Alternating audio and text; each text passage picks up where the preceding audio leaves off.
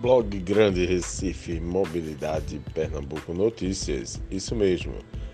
Tem início aqui mais um podcast.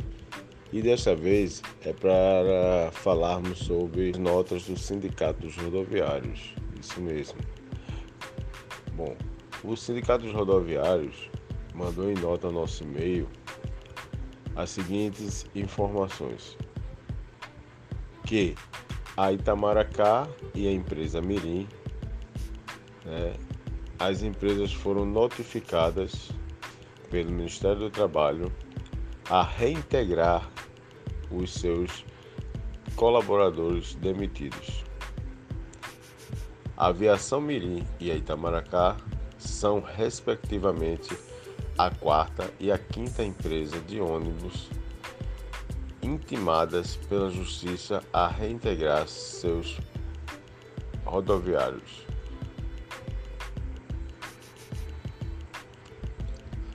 Aí o sindicato manda outra nota aqui.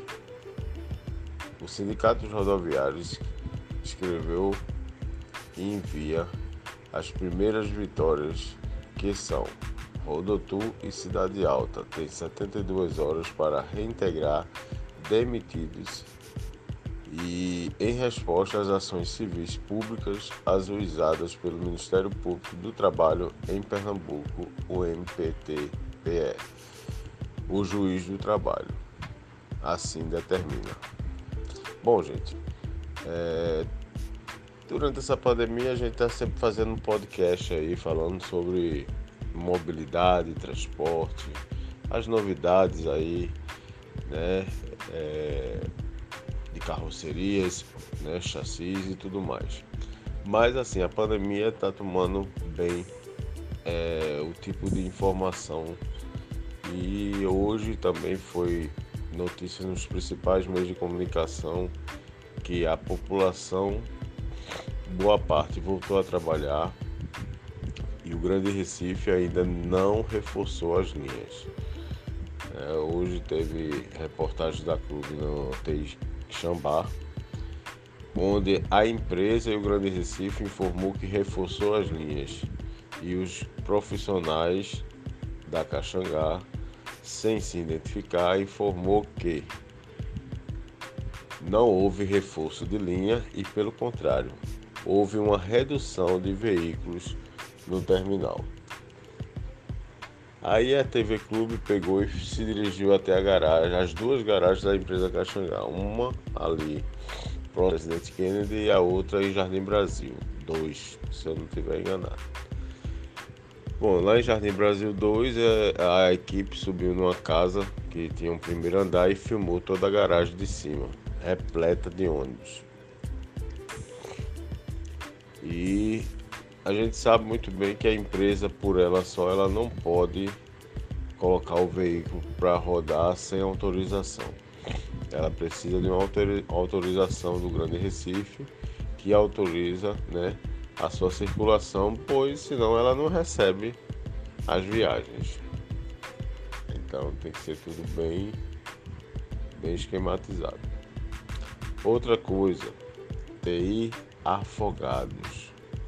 Bom, esse terminal integrado, se assim a gente pode falar, gente, muita sujeira, não tem segurança, é muito perigoso à noite para quem vai ficar, de manhã logo cedo.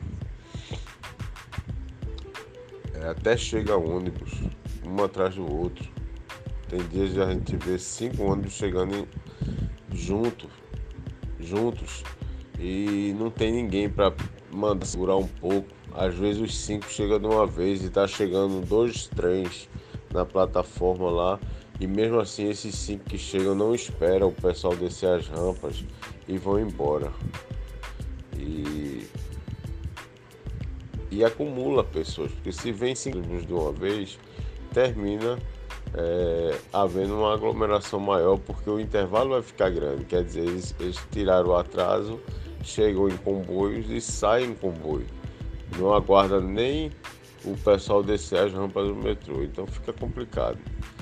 É, ônibus andando lotado às seis da manhã, não tem organizadores de fila. Os ônibus não param na guia da plataforma, eles param bem distante da guia da plataforma, as pessoas têm que descer né, para poder subir no ônibus, descer até a pista para poder subir no ônibus. As pessoas de idade ficam, têm mais dificuldade, porque fica muito alto o batente da, da, da porta dianteira. É, o desembarque não é feito na plataforma de desembarque, o, o desembarque é feito no embarque. Então, pessoas descendo e subindo ao mesmo tempo é uma desorganização total. É um terminal que ele é abandonado.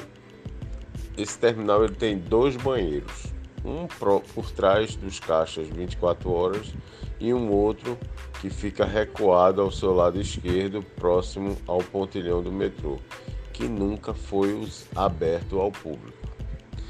Mas tudo bem, que não tem nem segurança, deixar um banheiro dessa forma poderia ocasionar apenas é, situações de abandono, falta de higiene e tudo mais. Então, a denúncia está feita aí sobre o terminal integrado de afogados. Outra coisa, gente, é... o Grande Recife promete aumentar a frota em até 70%, só não disse o dia. Diz que vai aumentar até em 70%.